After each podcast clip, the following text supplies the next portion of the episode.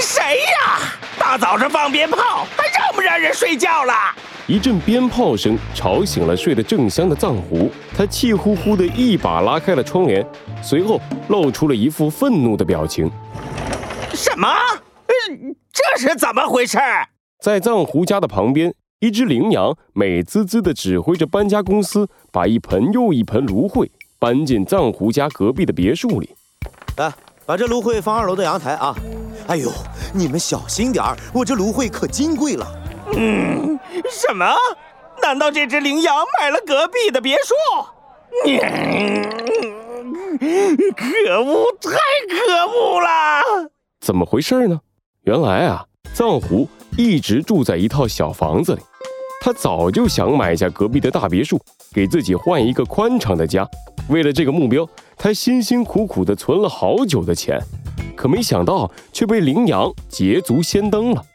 明明就差一点儿了，就差一点儿了！藏狐狠狠地咬着牙，他的心仿佛在滴血。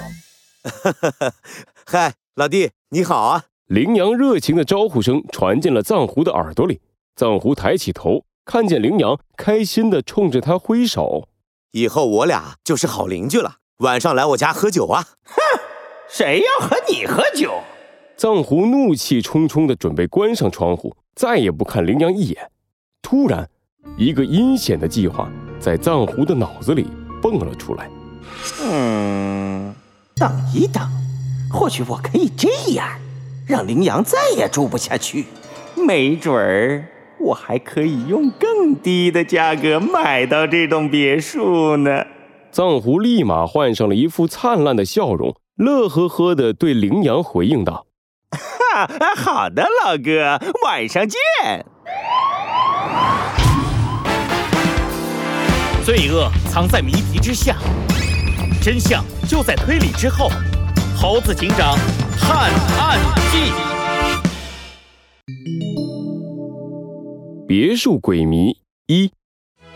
猴子警长在办公室里愉快地哼着小曲儿，他的面前有一个大盘子，猴子警长拿着刀叉。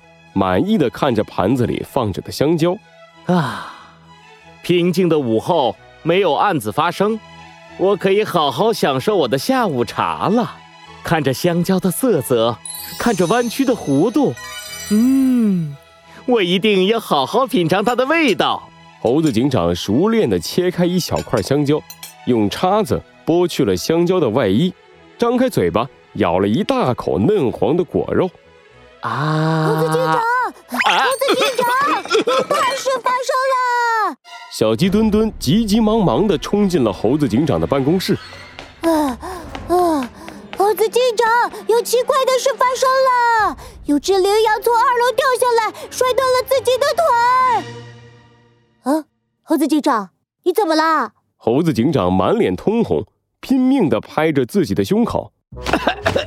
香蕉，香蕉，水！啊啊哦哦！小鸡墩墩这才反应过来，猴子警长是被香蕉给噎住了。他赶紧倒了一大杯水，递给猴子警长。猴子警长一口气把杯子里的水喝光，这才平静下来。哎，小鸡墩墩，下回进来要记得敲门啊！我差点儿。被你送进医院了！哎，我一定注意，猴子警长。小鸡墩墩不好意思的挠了挠头，猴子警长擦了擦嘴巴，看向了他。对了，你刚才说森林里发生了奇怪的事。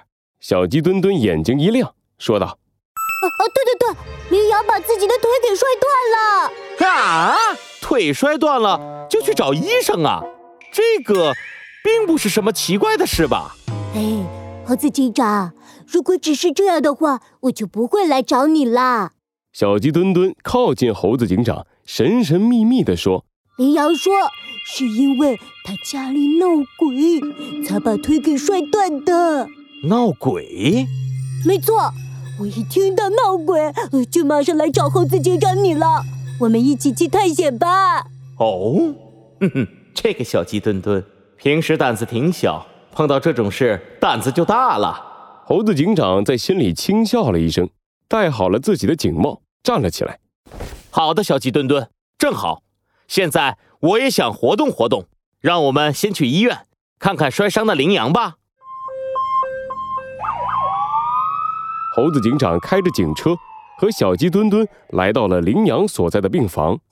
哎呀，老哥老弟们，你们别不信啊！我真是因为家里闹鬼才摔断了腿的，老可怕了，你们知道不？哎呀，听他胡说呢，哪还有闹鬼这件事儿？哎，这人羚羊唾沫横飞的给他周围的动物们讲闹鬼的事情，周围的动物们都是一脸嫌弃的，想要躲得远远的，生怕被羚羊的口水溅到。羚羊，我们来找你了解情况。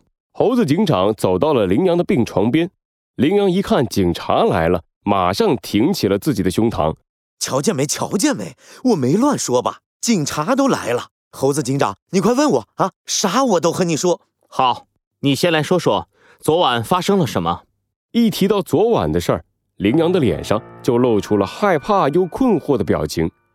昨天我刚搬新家，晚上我和我的新邻居藏狐在我的家里喝酒，高兴嘛，就多喝了几杯。哎呀妈呀，这酒是害人精啊，给我整得迷迷糊糊的。后来藏狐扶我回房间睡觉，他临走前还特意嘱咐我锁好门。不得不说，这兄弟啊，仗义。半夜的时候，我尿急起来上厕所，结果。结果，病房里所有动物都屏住了呼吸，等着羚羊的下一句话。结果，吧唧，我就从二楼摔地上了，然后我就啥也不知道了。切！大家一起对羚羊的话发出了嘘声，显然对这个说法很不满意。羚羊，这会不会只是因为你喝醉了？酒喝多的时候，血液里的酒精浓度提高，你的神智和判断力都会受到影响。